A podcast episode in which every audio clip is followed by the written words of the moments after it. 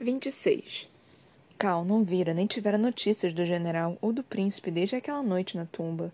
De acordo com seus homens, Dorian passava o tempo nas catacumbas dos curandeiros, cortejando uma das jovens ali embaixo.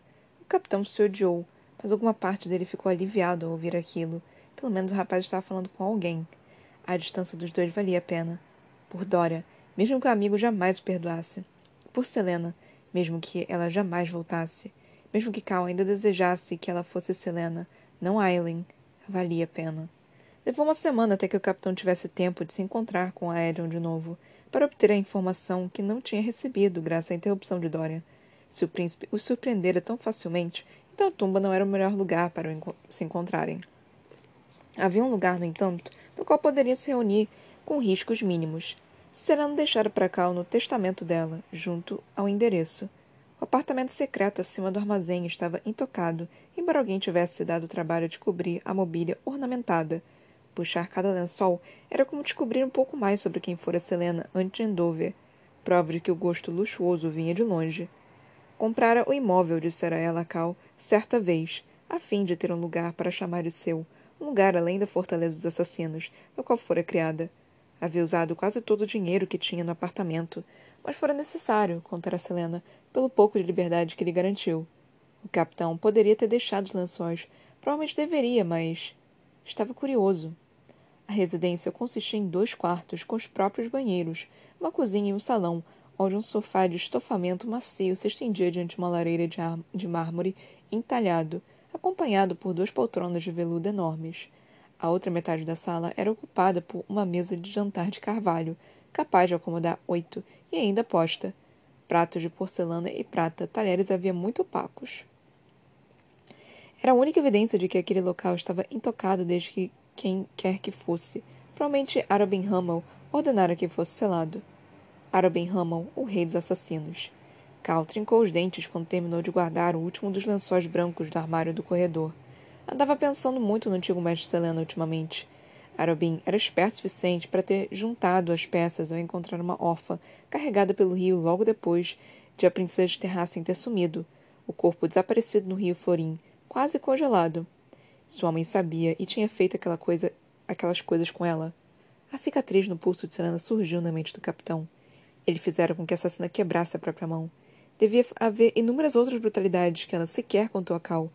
E a pior delas, a pior de todas, o capitão jamais perguntou a Selena por que, depois de ser nomeada campeã, sua prioridade não foi caçar o antigo mestre e cortá-la em pedaços pelo que tinha feito ao amante da jovem, Sam Cortland.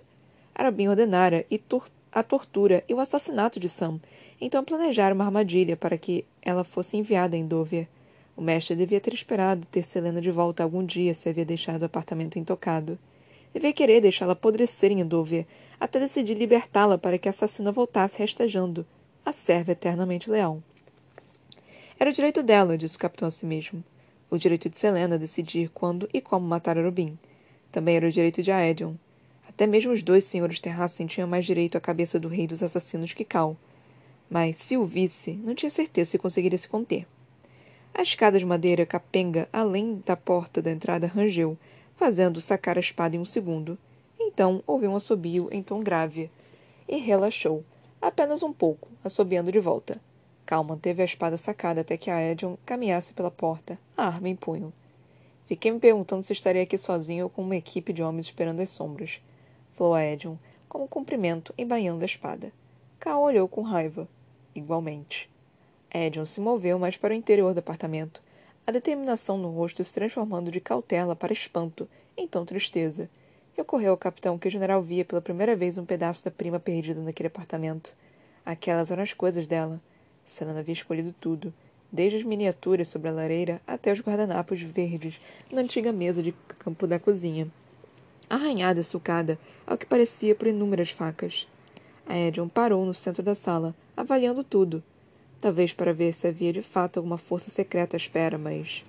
Cal resmungou alguma coisa sobre usar o banheiro e deu ao homem a privacidade que precisava. Aquele era o imóvel dela. Aceitando ou não o passado, havia decorado a mesa de jantar com as cores reais de Terrassen, verde e prateado. A mesa e miniatura do cervo sobre a lareira eram os únicos resquícios de prova de que poderia se lembrar. poderia se importar.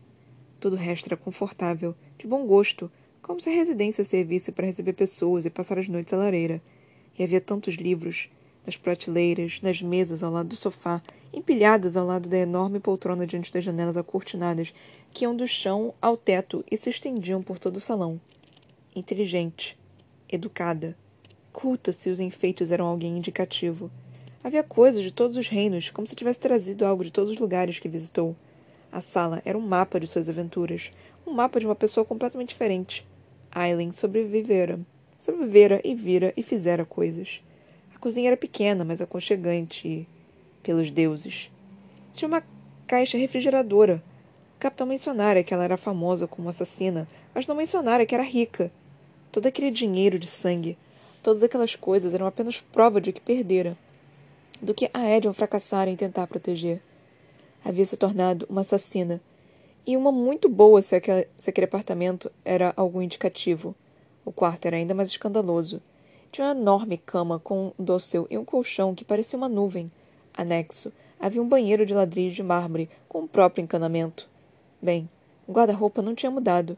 A prima de Aerion sempre amara roupas bonitas. Ele pegou uma túnica azul marinho, com um bordado dourado ao redor das lapelas e botões reluzentes à luz das, arandelas. Aquelas eram roupas para o corpo de uma mulher e o cheiro ainda reminiscente do apartamento pertencia a uma mulher, tão semelhante àquele de que Aerion se lembrava da infância, mas envolto em mistérios e sorrisos secretos. Era impossível os sentidos féricos não repararem, não reagirem. Ele se recostou à parede do cômodo, encarando os vestidos e as joias, agora cobertas de poeira. O general não se permitiu se importar com o que tinha sido feito com ele no passado, nas pessoas que destruíra, nos campos de batalha por onde andara, coberto de sangue e restos mortais que não eram dele. A seu ver, tinha perdido tudo no dia em que Aileen morreu. Merecera punição pelo grande fracasso. Mas Aileen... A Edion passou as mãos pelos cabelos antes de sair para o salão. Aileen voltaria de Wendling. Não importava em que acreditasse o capitão. Ela voltaria e, quando retornasse... Com cada suspiro, o general sentia aquele cheiro permanecente se enroscar com mais força no coração e na alma. Quando voltasse, Aerion jamais a deixaria. O general se sentou em uma das poltronas diante da lareira enquanto Cal dizia: Bem, acho que esperei bastante para ouvir o que você tem a dizer sobre a magia. Espero que valha a pena.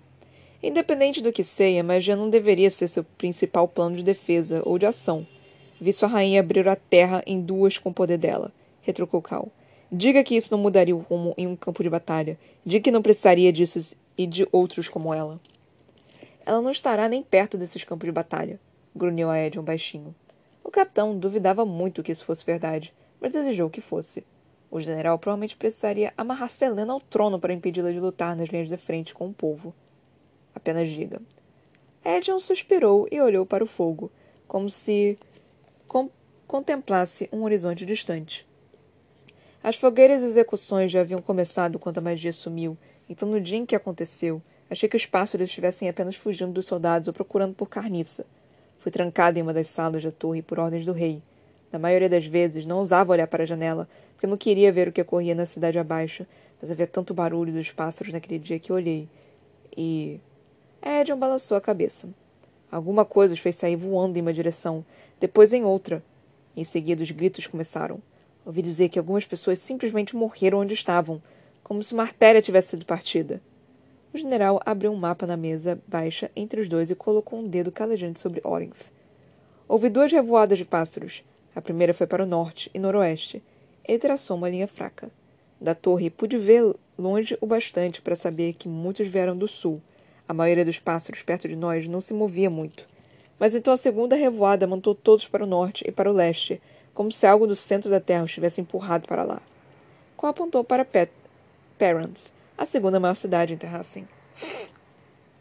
Daqui, mais ao sul, Edion tirou a mão de Cal do caminho. De Endover, ainda mais baixo.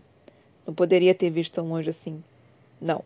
Mas os lordes guerreiros de minha corte me fizeram memorizar os pássaros de Carvalhal e todos os cantos de caça e também de luta. E ver pássaros voando em nossa direção que só podiam ser encontrados em seu país. Eu os contava por me distrair enquanto. Outra pausa como se o homem não tivesse a intenção de dizer aquilo. Não me lembro de ouvir nenhum pássaro dos três reinos ao sul. Capitão traçou uma linha irregular começando em Forsta Fenda e subindo na direção das montanhas, na direção do filadeiro Ferian. Como se algo tivesse disparado nessa direção. Somente na segunda revoada a magia parou. Ed ergueu uma sobrancelha. Você não se lembra desse dia? Eu estava aqui. E alguém sentiu dor, escondeu isso. A magia é ilegal em Adalan há décadas. Então, onde nos, nos leva, Edion? Bem, Murdoch e Ren tiveram experiências semelhantes. Então o general começou outra história. Como Edion, Ren e Murdoch tinham visto um frenesi dos animais locais e ondas gêmeas de alguma coisa no dia em que a magia desapareceu. Contudo, estavam na parte sul do continente. Tinha acabado de chegar à Baía da Caveira. Somente seis meses antes, quando foram atraídos para a cidade pelas mentiras de Archer sobre o ressurgimento de Aileen, que começaram a considerar a magia, contemplando formas de destruir o poder do rei pela rainha deles. Depois de comparar histórias com os outros rebeldes em Forte da Fenda, perceberam que outros tinham vivenciado fenômenos semelhantes. Querendo um relato completo, encontraram um mercador da Península Desértica que estava disposto a falar. Um homem de Xandria que foi surpreendentemente honesto, apesar do negócio que tinha montado de itens contrabandeados. Roubei uma égua estéreo do senhor de Xandria. É claro que Silan tinha ido à Península Desértica e arrumaram confusão. Apesar da dor no peito, Cal sorriu ao se lembrar disso enquanto Edion recontara o relato de Murtag sobre a história do mercador. Não foram duas ondas quando a magia desapareceu no deserto, mas três. A primeira varrendo do norte. O mercador estava com o senhor de Xandria na fortaleza dele, bem acima da cidade, e viu um leve tremor que fez a areia vermelha dançar. A segunda veio do sudeste, sudoeste, rolando na direção deles como uma tempestade de areia. O pulso final veio da mesma fonte continental, da qual a Edion se lembrava. Segundos depois, a magia havia sumido, e as pessoas gritavam nas ruas. E o senhor de Chandria recebeu a ordem, uma semana depois, para matar todos os possuidores de poderes conhecidos ou registrados na cidade. Então os gritos se tornaram diferentes. Edion deu um sorriso malicioso ao terminar. Mas Murtagh descobriu mais. Nós vamos nos reunir em três dias. Ele poderá contar as teorias então. Cal se levantou da cadeira. É isso? É tudo que sabe o que vem ostentando sobre mim durante as últimas semanas? Ainda mais para você me contar, portanto, por que eu deveria contar tudo? Devo ser informações vitais que mudariam o mundo, respondeu o capitão entre dentes. Você não me contou, você só me contou histórias. Os olhos de Aedion estamparam um brilho letal. Vai querer ouvir o que Randy Murdoch tem a dizer. Cal não estava com vontade de esperar tanto tempo, mas havia dois almoços de Estado, além de jantar formal antes disso. Ele deveria comparecer a todos os eventos. Também precisava apresentar ao rei os planos da defesa para os eventos. Depois de um momento, o general perguntou: Como suporta trabalhar para ele? Como finge não saber o que. o, o que aquele desgraçado está fazendo? O que fez com pessoas inocentes, com a mulher que você diz amar? Estou fazendo o que preciso. Cal não achou que a Edion entenderia, de toda forma. Diga por que o capitão da guarda, um lord de Adalan, está ajudando o inimigo dele. É toda a informação que quero hoje. Cal queria dizer que, considerando o quanto já havia compartilhado, não precisava oferecer nada. No entanto, em vez disso, falou. Fui criado ouvindo que estávamos levando, a... levando paz e civilização ao continente. O que vi recentemente me fez perceber o quanto disso é mentira. Mas sabia sobre os campos de trabalhos forçados, sobre os massacres, é fácil crer em mentiras quando não se conhece nenhuma dessas vítimas pessoalmente. Mas Selena, com as cicatrizes, e Nehemia com o povo massacrado. É fácil acreditar quando seu rei lhe conta que as pessoas de Endover merecem estar lá porque são criminosos ou rebeldes que tentaram matar famílias inocentes de Adalan. E quantos de seus conterrâneos enfrentariam o rei se eles também soubessem a verdade? Se parassem para considerar como seria caso tivessem a família, a cidade escravizada ou assassinada, Quantos enfrentariam se soubessem que tipo de poder o príncipe deles possui, se o príncipe se levantasse para lutar conosco? Cal não sabia e não tinha certeza se queria saber. Quanto a Dorian, não poderia pedir aquilo ao amigo.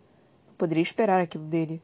O objetivo do capitão era manter o príncipe em segurança, mesmo que custasse a amizade deles. Não queria envolvido. Jamais. A semana que passara foi terrível e maravilhosa para Dorian. Terrível porque mais duas pessoas sabiam seu segredo, e porque o príncipe caminhava em uma linha tênue em se tratando de controlar a magia, a qual parecia mais volátil a cada dia.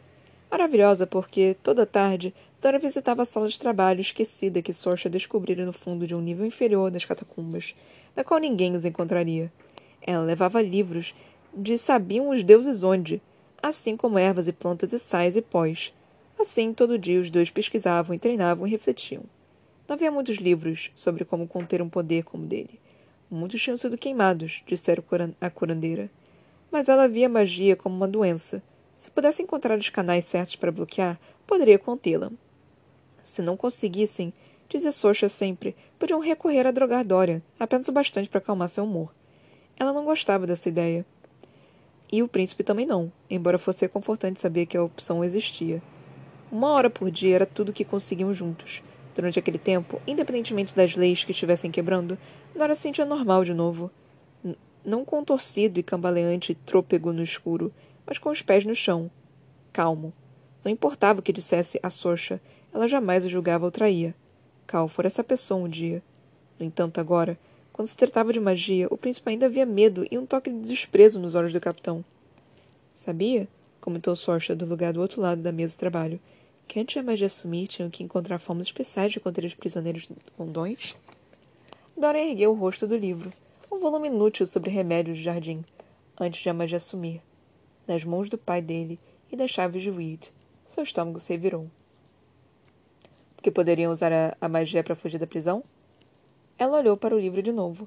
Por isso, muitas das antigas prisões usam ferro maciço. É imune à magia. Eu sei, falou Dorian, e Sor cheguei uma sobrancelha. Ela começava a ganhar vida devagar perto dele, embora o príncipe também tivesse aprendido a interpretar um pouco melhor as expressões sutis da curandeira. Quando meu poder apareceu pela primeira vez, tentei usá-lo em uma porta de ferro e. não deu muito certo. Hum.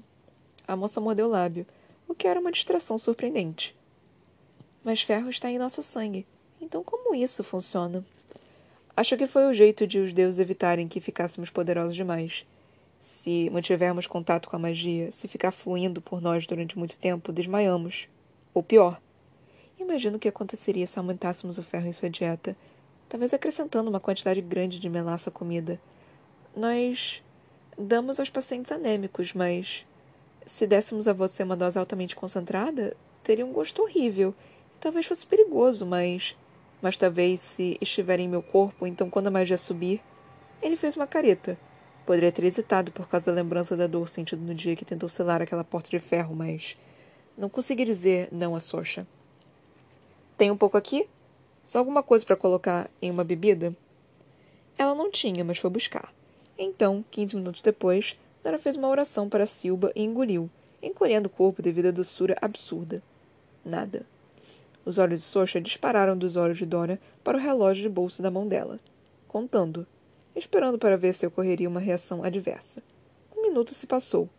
Em seguida, dez. Dora precisava ir em breve, e ela também. Mas após um tempo, a curandeira falou baixinho. Tente. Tente congelá-la. O ferro deve estar em seu sangue agora. Ele fechou os olhos, então Sorcha acrescentou. Ela reage quando você está chateado, irritado ou com medo ou triste. Pense em algo que o faz sentir dessa forma. A jovem está arriscando emprego, a vida, tudo por aquilo. Por ele, o filho do homem que ordenara que o exército destruísse sua cidade. Então, assassinasse sua família com os outros imigrantes indesejados que moravam em casas invadidas de Fosta Fenda. Dora não merecia aquilo. Ele inspirou. Expirou. Sorcha também não merecia a quantidade de problemas que o príncipe levava a ela, e que continuaria levando à porta dela sempre que fosse até lá. O rapaz sabia quando as mulheres gostavam dele, e soubera assim que a vira que ela o achava atraente. Dorian esperava que essa opinião não mudasse para pior, mas agora. Pense no que o deixa chateado. Tudo deixava chateado. Ficava chateado por Socha arriscar a própria vida, por não ter escolha a não ser colocá-la em risco. Mesmo que desse aquele último passo em direção curandeira, mesmo que a levasse para a cama como queria tanto, ainda era. o príncipe herdeiro. Você sempre será meu inimigo, dissera Selena certa vez. Não havia como escapar da coroa. Ou do pai que decapitara Sorcha. Decapitaria Sorcha, a queimaria e espalharia cinzas ao vento se descobrisse que a moça havia ajudado. O rei, cujos amigos agora trabalhavam para destruir. Eles tinham mentido para Dorian e o ignoraram por aquela causa.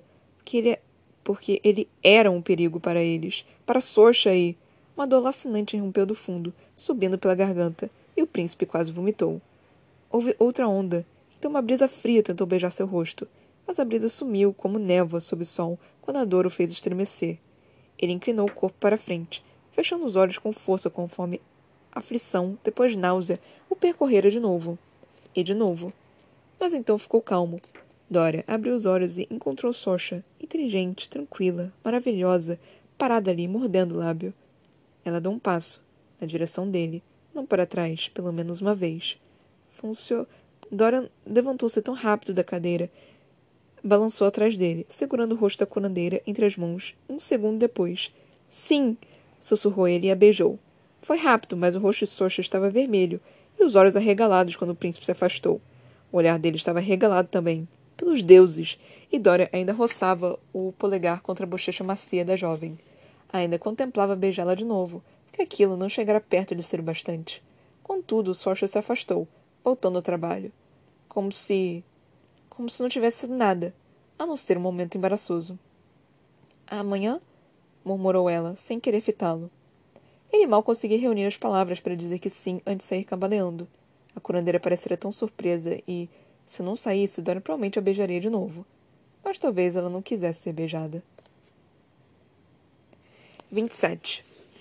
No alto de uma plataforma de observação lateral da Ômega, Manon observou a primeira aliança de pernas amarelas do dia fazer a travessia. Um mergulho profundo, seguindo, seguido de varredura violenta, foi maravilhoso, mesmo sendo as montadoras das pernas amarelas cavalgando ao vento.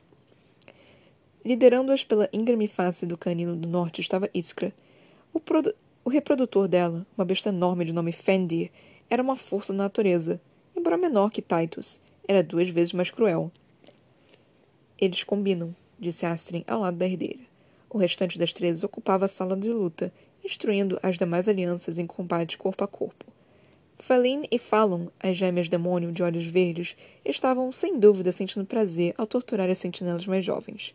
Elas prosperavam com esse tipo de coisa, Iskra e Frendi dispararam sobre o pico mais alto do canino do norte e desapareceram nas nuvens, as outras doze montadoras seguindo em formação fechada. O vento frio açoitava o rosto de Manon, chamando-a.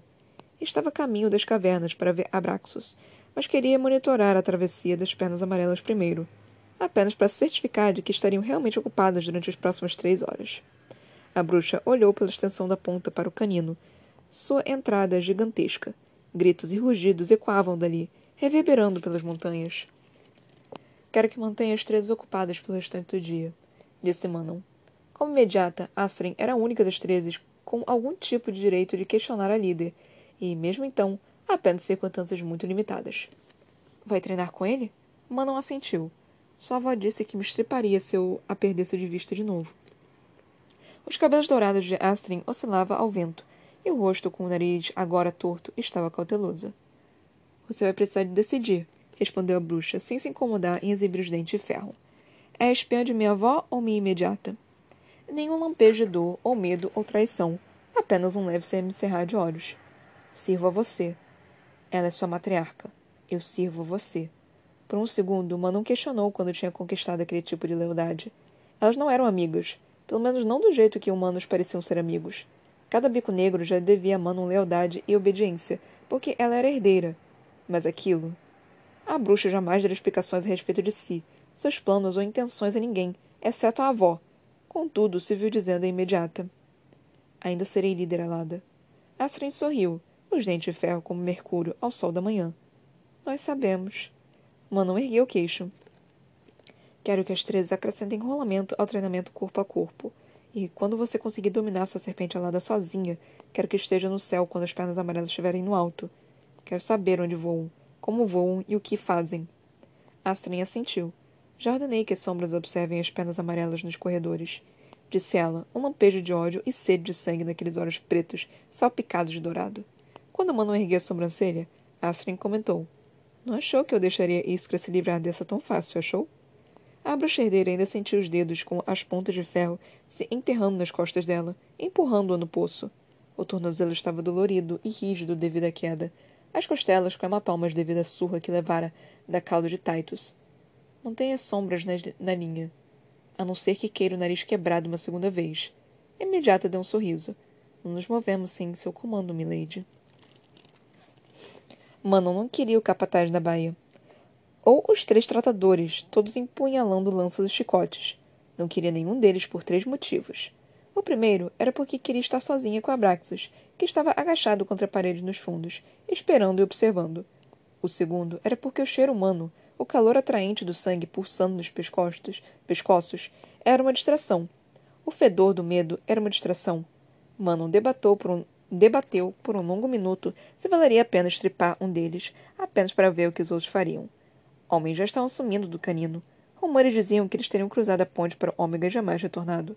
Manon não tinha matado nenhum homem ali ainda, mas cada minuto sozinha com eles a deixava tentada a brincar. E o terceiro motivo pelo qual não queria a presença deles era porque Abraxos os odiava, com os chicotes, as lanças e as correntes e aquela presença desajustada. A serpente alada não se movia no lugar contra a parede, não importava com quanta crueldade estalassem os chicotes. Abraxos odiava chicotes. Não apenas os temia, mas odiava de verdade. Somente o som o fazia se encolher e exibir os dentes. Eles estavam na baia havia dez minutos, tentando se aproximar o bastante para acorrentar e selar o animal, o animal. Se não acontecesse em breve, Mano precisaria voltar para Ômega antes que as penas amarelas retornassem. Ele jamais foi selado, disse o capataz. Disse o capataz. Provavelmente não vai ser. Manon ouviu as palavras não ditas. Não vou arriscar, meus homens, o selando. Você está apenas sendo orgulhosa. Escolha outra montaria como uma boa garota. A bruxa exibiu os dentes de ferro para o sujeito, o lábio superior se retraindo apenas bastante para dar o aviso. Ele recuou um passo, deixando o chicote cair. A cauda mutilada de Abraxas acertou o chão enquanto os olhos estavam fixados nos três homens que tentavam forçá-la à submissão. Um dos homens estalou o chicote, tão perto que Abraxas se encolheu para longe. Outro estalou próximo à cauda da criatura, duas vezes.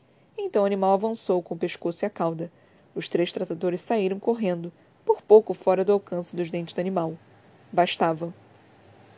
Seus homens têm coração de covardes criticou Manon, dando um olhar de reprovação ao capataz conforme saía caminhando pelo chão de terra. O criado tentou segurá-la, mas a bruxa atacou com os dedos com pontas de ferro e abriu a mão dele. Ele xingou, mas Manon continuou andando, lambendo sangue nas unhas. Ela quase o cuspiu. Viu. O sangue tinha gosto podre, como se tivesse coagulado ou apodrecido dentro de um cadáver durante dias. Manon olhou para o sangue no, no resto da mão. Era escuro demais para ser sangue humano. Se as bruxas estavam, de fato, matando aqueles homens, por que ninguém relatara aquilo? Ela abafou as perguntas. Pensaria nisso em outra hora. Talvez arrastasse o capataz para um canto esquecido e abrisse para ver o que apodrecia dentro dele. Mas naquele momento, os homens tinham ficado em silêncio. Cada passo levava para mais perto de Abraxos. Um limite fora desenhado na terra onde a segurança das correntes terminava. A bruxa deu três passos além, um para cada rosto de sua deusa. Donzela, mãe, idosa. Abraxo se agachou.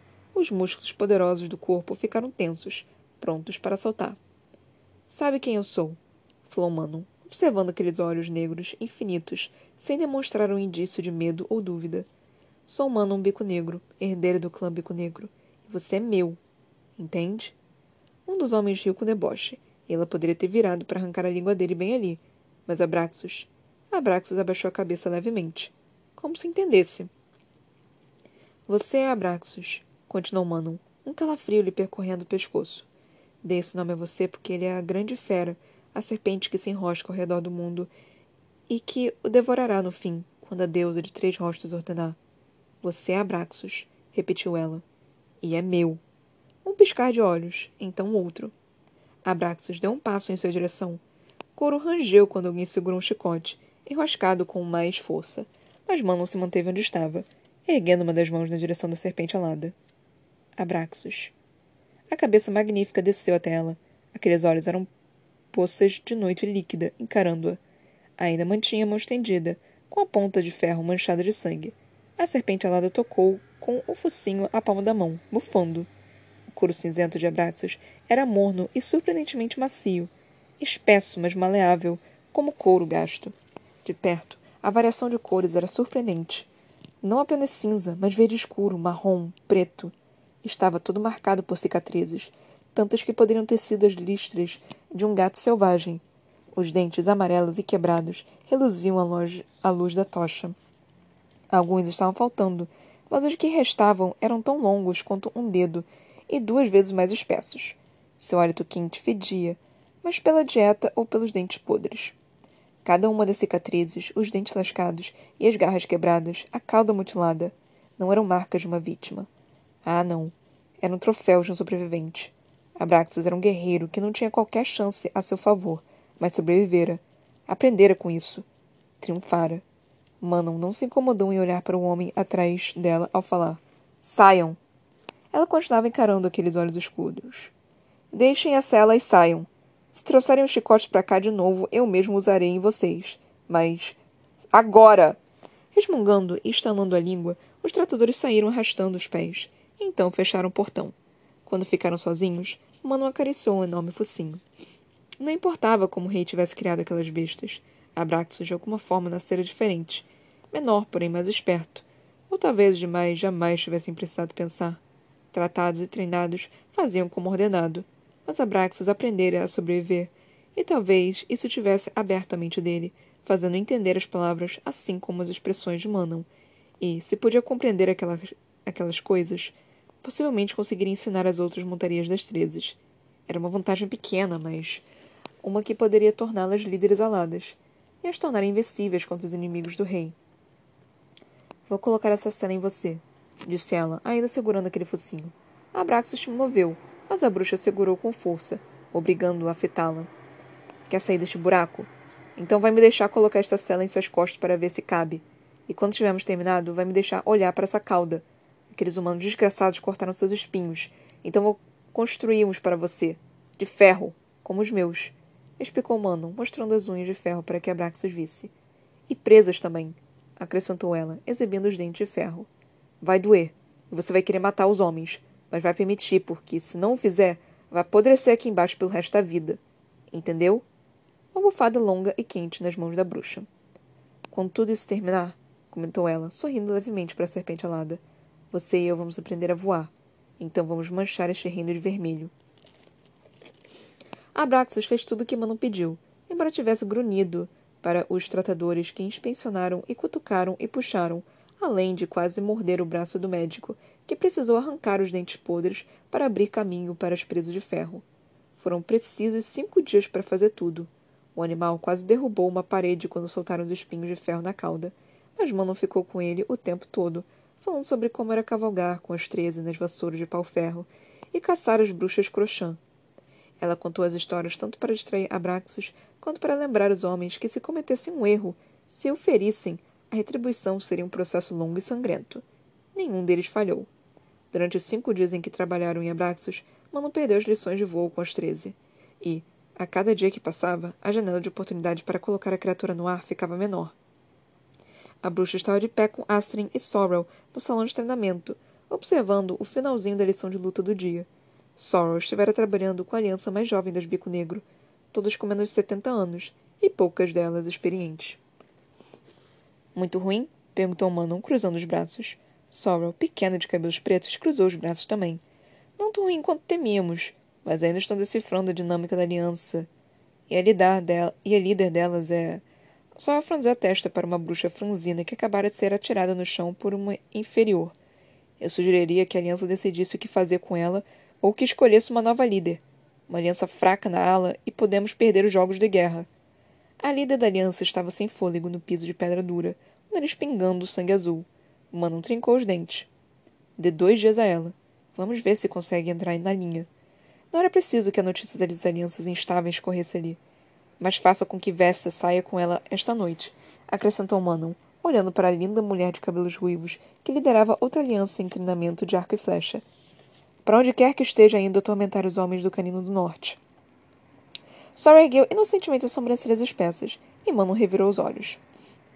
Você é uma mentirosa pior que Vesta. Acha que não reparei naqueles homens sorrindo para ela o dia inteiro? Ou as marcas de mordidas neles? Apenas mantenha a taxa de mortes baixa. Já temos muito com que nos preocupar. Não precisamos de um motim dos mortais. Astrid riu com escárnio, mas quando Manon olhou de esguelha, a bruxa manteve o olhar à frente, com a expressão inocente demais. É claro, Silvestre estava dormindo com eles e os fazendo sangrar. Então Astrid estava bem ali ao lado. Nenhuma das duas reportara qualquer coisa a respeito de os homens terem um gosto estranho.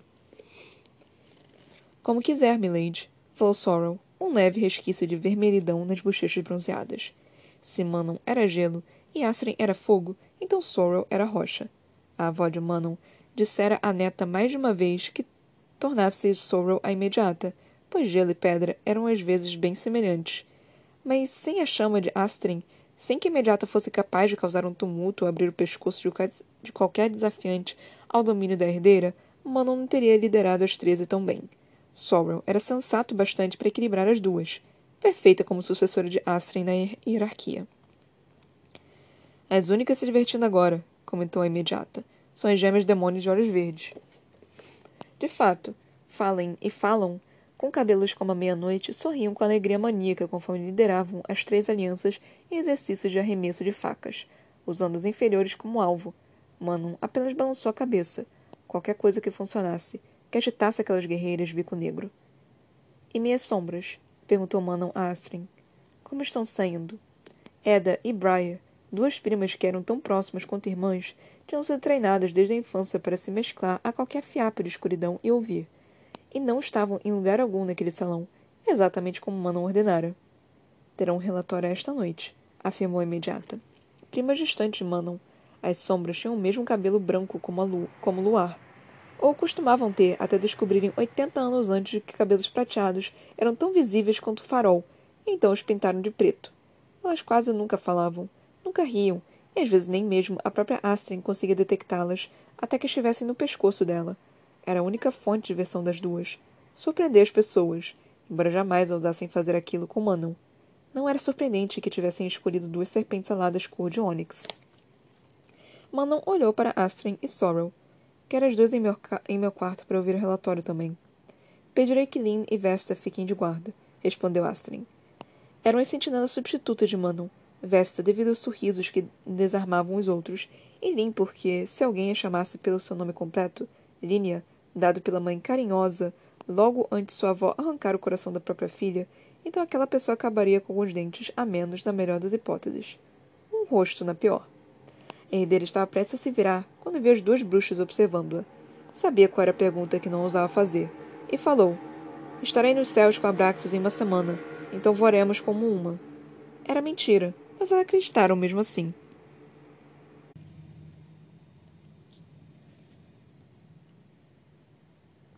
Mais dois capítulos lidos aqui da saga Trono de Vidro, Herdeira de Fogo, o livro 4. É 4, né? Gente, eu sempre esqueço em qual livro que eu tô lendo. Ai, o meu cérebro já tá enrolado aqui, ele nem. Eu, eu não consigo me lembrar qual volume que eu tô. Mas enfim, estamos no livro 4, Herdeira de Fogo tá começando. Parece que tá começando a caminhar, a caminhar para alguma coisa, gente. Mas, enfim. Vamos. Vamos por partes, como sempre, né? Tem Jack Trepador, que todo professor de matemática fala isso.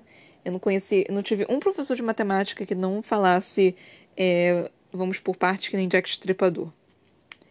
É, capítulo 27, eu acho que eu não vou ter tanta coisa para falar assim, mas eu, eu sempre falo isso e no final eu acabo enrolando pra cacete. Mas enfim, vamos lá. Capítulo 27, nós tivemos aqui o capítulo com a Manon. Eu não tenho tanta coisa para falar, mas eu tenho algumas coisas que são interessantes aqui que podem ser que traga alguma coisa no futuro, tipo o sangue do cara que falou aqui, que era vil, o sangue tinha gosto podre, que eu tô lendo aqui. É, isso é interessante, né? Me fez pensar, tipo, me veio, me fez questionar, né?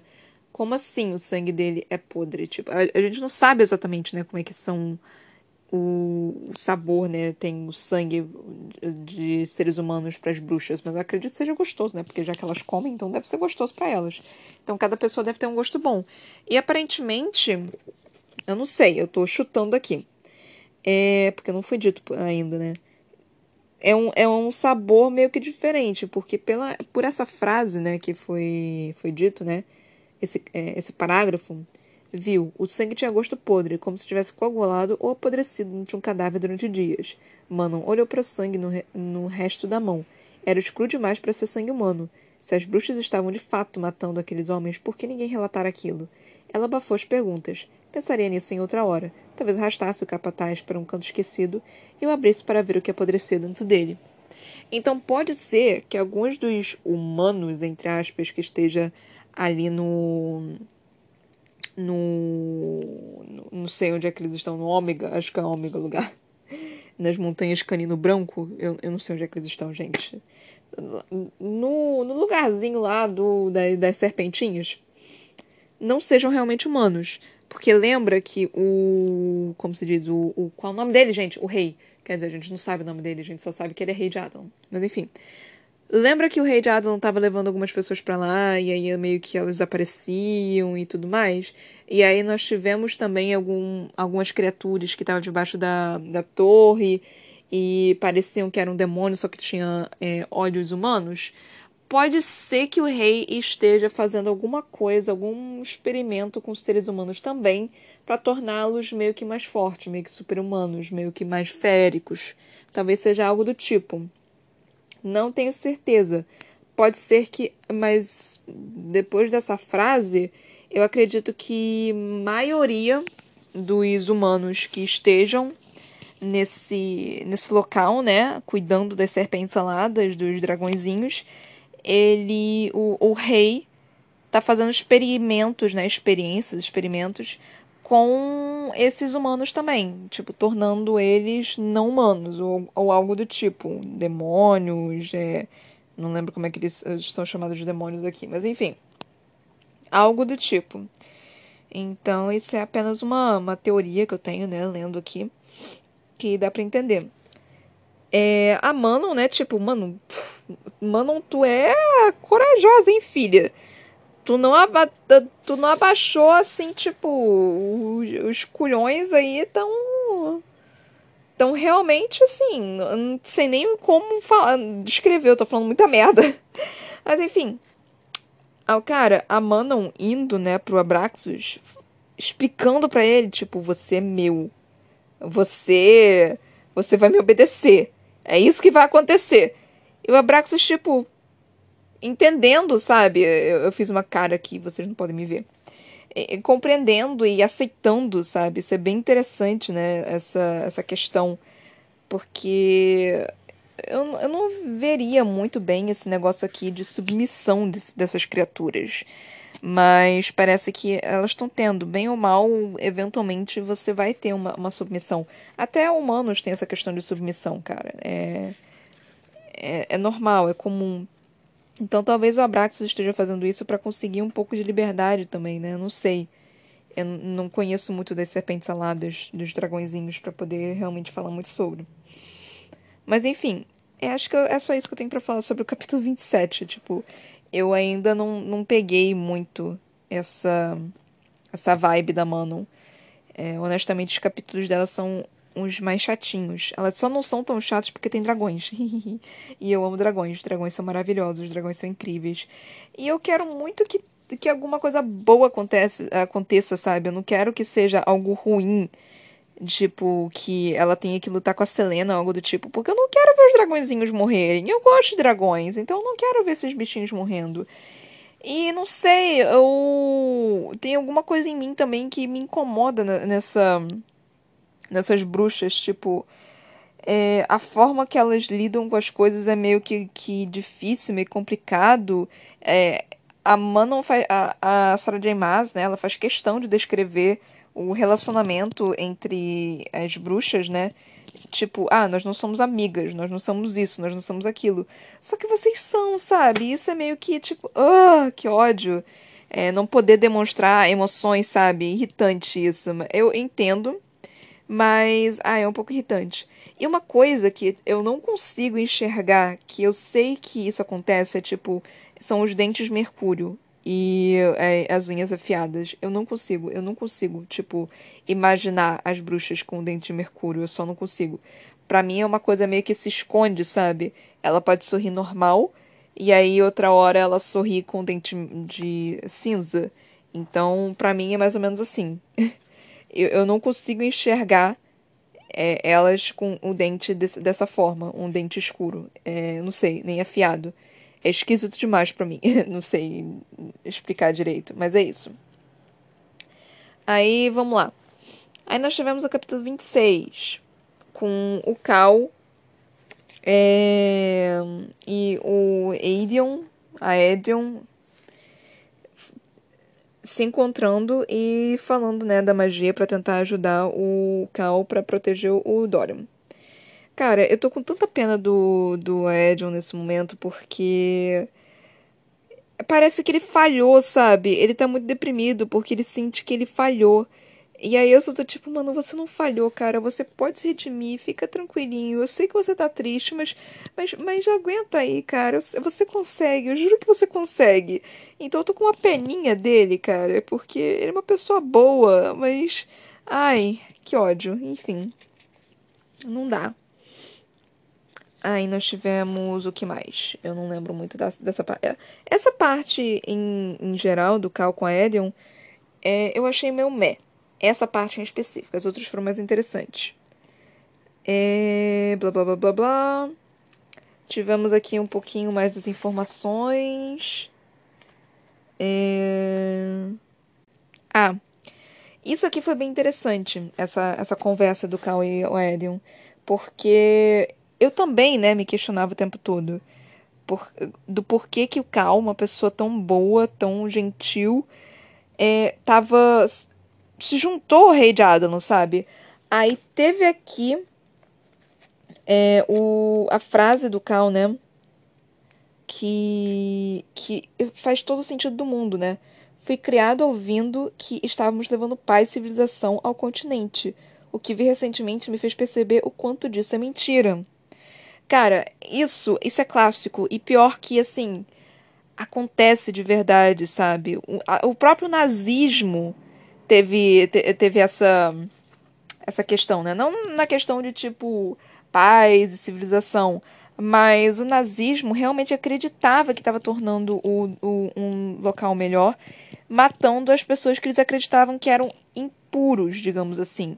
É, a igreja fazia muito isso também, escravizou pessoas negras durante anos, séculos, justamente por causa disso, é, falando que os negros eram uma raça inferior e por causa, e, e por causa disso era permitido, Deus permitia tratar mal essas pessoas. É, também queimar pessoas na, na fogueira porque elas eram diferentes ou falavam que as mulheres praticavam bruxaria, sendo que eram só enfermeiras, sabe? Então sempre teve essa questão de, de paz e civilização, sendo que na realidade é um, um grande prato de merda que eles estão servindo, sabe? É só para eles que quiserem, é só porque velhos, gordos sentados em numa, numa cade... num trono, disseram que era importante, disseram que era aquilo e as pessoas acreditavam cegamente, sabe?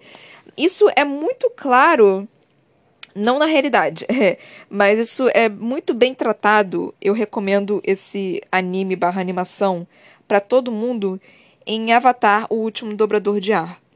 Esse anime é foda, não tem outra palavra para descrever, porque Cara, é simplesmente incrível. A história é linda, os personagens são super bem trabalhados. E essa questão de. Ah, é. Pra quem não sabe, né, tem os, os, as pessoas. É um mundo completamente diferente. Tem as pessoas que conseguem dobrar é, os elementos, que é fogo, terra, água e ar. E só um consegue dobrar os quatro, que é o Avatar. Aí, no passado, a Nação de Fogo resolveu conquistar os outros, as outras terras. E a desculpa que eles estavam dando para tipo o pessoal da Nação do Fogo é que estamos trazendo civilização e paz para os outros continentes. E, e, as pessoas realmente acreditam nisso. O próprio vilão, que era considerado, né, durante os três primeiros capítulos, os três primeiros capítulos que eu digo é que foram separados em capítulos, tipo, o capítulo 1 tinha 20 episódios, alguma coisa assim. O príncipe Zuko, ele, cara, ele acreditava piamente que uh, o povo do fogo, a nação do fogo, né, não é povo do fogo, é nação do fogo, estava trazendo paz e civilização para o resto do mundo. Só que aí, quando ele começou a ver realmente, tipo, o medo, o, o estrago, tudo que, tipo, a mando do pai dele, sabe, tava fazendo, aí que ele viu o que estava acontecendo e que tudo. E basicamente tudo que ele estava vivendo era uma mentira. E foi muito bonitinho ver essa transição. Não foi nem bonitinho, né? Foi, foi tenso. Mas foi bem interessante ver essa transição justamente porque. É, ele tava com muita raiva, porque ele não entendia exatamente do porquê que ele tava com raiva, porque ele não compreendia essa mentira tão elaborada que ele foi forçado a acreditar a vida inteira, sabe? Então, para ele sair daquele mundinho específico dele, cara, nossa, perfeito. Eu, recomendo Avatar é, para todo mundo assistir, tanto o, o último dobrador de ar quanto a lenda de Korra. Sério, muito bom. Ambos são perfeitos e é, é, é só divino. É, é, assim, uma das melhores animações. E, ensina você, tipo, lealdade, ensina carinho. É, não tem. Não, é, é, mostra cenas de ações perfeitamente. Mostra o que fazer com machista. Então, assim, é, é, é brilhante. É, é simplesmente brilhante. É uma perfeição do nosso século. E eu recomendo todas as crianças e adultos assistirem. Mas enfim, então isso daqui que o Cal disse, né, essa quebra, né, dessa desse negócio, dessa expectativa, desse mundinho bonitinho, desse castelo de vidro, né, que ele criou, que ele acreditava piamente que era real, que ele estava fazendo bem. Isso é super perigoso, cara. Então, e ele conseguiu acordar, né, por causa de Serena. Aí, aqui a outra frase dele. É fácil crer em mentiras quando não se conhece nenhuma dessas vítimas pessoalmente. É fácil acreditar quando seu rei lhe conta que as pessoas de Andover merecem estar lá porque, os criminosos, porque são criminosos ou rebeldes que tentaram matar famílias inocentes de Adalon.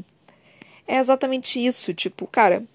Na época do nazismo também, cara, eu vou sempre trazer essa questão do nazismo, mas até hoje em dia a gente tem isso com com a questão do, do bolsonarismo, que as pessoas ainda acreditam piamente que ele tá fazendo certo, sendo que ele tá fazendo muita merda. E, de novo, eu critico o Bolsonaro aqui por questão de que ele tá no poder no momento, ele tá fazendo merda, eu vou criticar ele. Quando o próximo, o próximo é, presidente pode ser da esquerda, da direita, da, da puta que pariu, eu vou criticar ele caso ele faça merda. Eu vou criticar. É meu direito criticar eu posso fazer isso, sabe? A gente mora numa. Eu ia falar que a gente mora numa ditadura. Tá quase, tá quase. Mas a gente mora numa democracia. Nós temos o direito de criticar quando nós não gostamos de alguma coisa. Eu também não gostava de muita coisa que a Dilma fazia, eu também não gostava de muita coisa que o Lula fazia. Eu critico, sabe? Mas, e isso é justo. Então eu só. Eu, eu gosto de deixar bem claro isso, porque caso alguém aqui que ainda aceite e goste de Bolsonaro, não me atacar. Então é isso, tipo. Por favor, não me ataque. É simples assim. Aí eu perdi o fio da meada. Ah, sim, eu tava falando do nazismo. Na época do nazismo, é... quando. É... Eles perseguiam quem? Eles perseguiam os judeus, as pessoas, tipo, que eram. Não eram debilitadas, gente. É, os gays, é, negros, é, pessoas com algum tipo de deficiência e basicamente qualquer pessoa que não fosse da raça ariana que é branco, louro de olhos azuis. Basicamente, qualquer pessoa que não fosse assim é, morria, merecia morrer. Então, nós tínhamos isso, né? Só que é, todo mundo sabia que as pessoas iam para campo de campo de concentração, né? Se você não estudou história, nós, tivemos, nós tínhamos os campos de concentração. Que as pessoas eram levadas para lá para morrer, para literalmente serem assassinadas.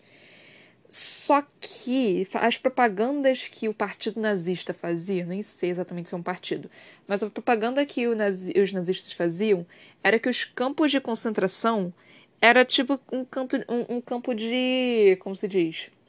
Um campo de férias, sabe? É, os filmes que mostravam mostravam uma realidade completamente diferente do que realmente era.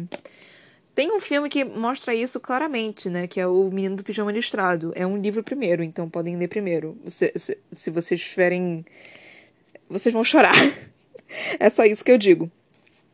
Então é justamente isso, sabe? É uma mentira tão bem elaborada que você não tem como comprovar, ainda mais num universo como esse, que, tipo, a informação não é dada tão claramente, que é, é simplesmente difícil de você acreditar, sabe? Você realmente só precisa de, de alguém lá para te falar e te mostrar, tipo, olha essa realidade, é sério isso daqui que você tá, tá defendendo? E o Cal precisou disso. O Cal precisou dessa, desse choque de realidade para ele ver o que, que, acontecia. E precisou disso com a Selena, né? Então, a Sarah J. Maas fez bem, né, em, em, mostrar isso, porque uma pessoa tão boa como o Cal, servindo um, um monstro como o Rei de Adalan, cara, não, batia, não fazia muito sentido. Então ela fez bem em, em faz, dar essa explicação. Então eu gostei disso. Ai, Deus.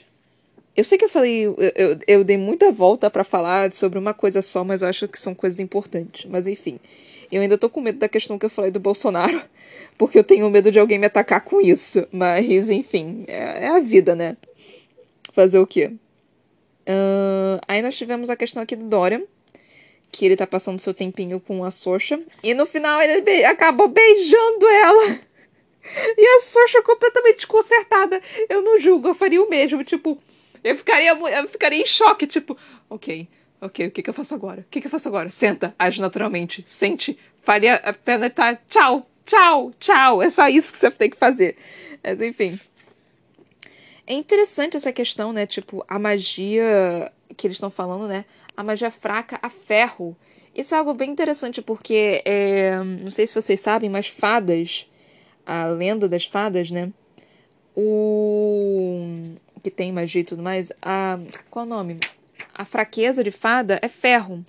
Então é interessante ter colocado aqui que a magia em geral nesse universo, a fraqueza da, da magia em si é ferro. Eu achei isso bem interessante.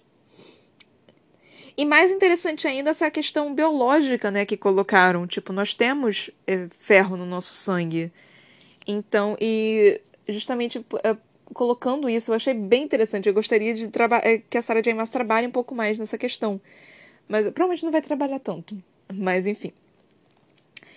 É... Eu acho que é isso.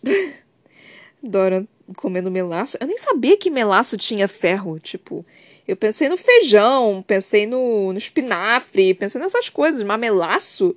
Eu não sabia que melaço tinha, tinha ferro. Vamos pesquisar isso, gente, se melaço tem ferro? Vamos ver? Internet tá lenta, vai ter que demorar um pouquinho. É interessante, né? Porque, tipo, eu pensava em melaço. É, eu tô vendo aqui numa página aleatória, mas eu não pensaria que melaço tivesse é, muito, muito ferro. Uma coisa que pode ter sido. É, qual o nome? Problema de tradução também, né? Mas eu não tenho certeza. Vamos descobrir aqui. Eita, gente, não é que melaço é rico em ferro mesmo? Sendo uma substância rica em ferro, o melado é muito indicado para mulheres grávidas ou aquelas que perdem muito sangue durante a menstruação.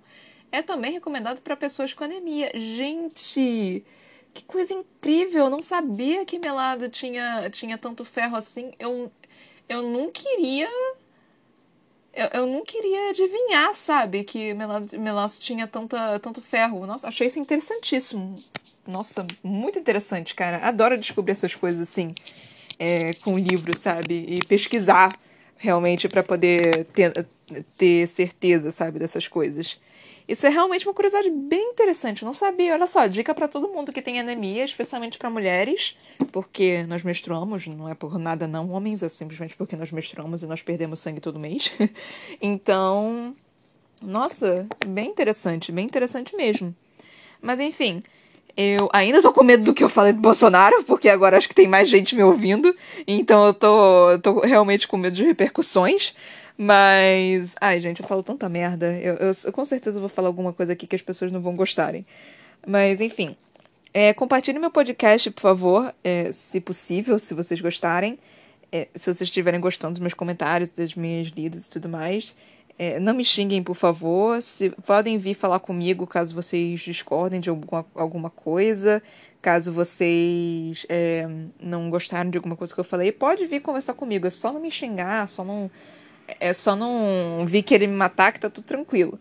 É, me siga no meu Instagram, por favor, Ana Brocanello. Minha página no Facebook também, a.c.brocanello. É, Brocanello tem dois L's, tá, gente? L de lagartixa. Eu tenho um livro publicado que se chama Pandora, que você pode encontrar no lojas virtuais Amazon e na editora em formato e-book e físico. E eu também tenho uma página na Twitch que se chama Toga da Broca. Se puderem me seguir lá também, eu agradeceria. Eu não tenho mais tempo de eu tentar me defender aqui. É isso, galera. Espero que vocês tenham gostado desse episódio. Eu, eu não sei mais o que falar. Enfim, é, nos próximos episódios eu com certeza vou, eu vou tratar esse assunto de novo, porque no momento eles estão no poder, então é isso que eu vou fazer. Eu vou criticá-lo, porque é o meu, é o meu direito. É isso aí. É, se ele fazer alguma coisa certa, eu falo. Tipo, tem problema nenhum com isso. Né? Fez coisa certa? Ótimo, bato palma pra você, querido. Muito bem. Tá fazendo, não tá fazendo mais que sua obrigação, mas assim, é, eu vou falar. É, é isso aí, galera. Ai, meu Deus, meu tempo. Beijinhos e tchau, tchau.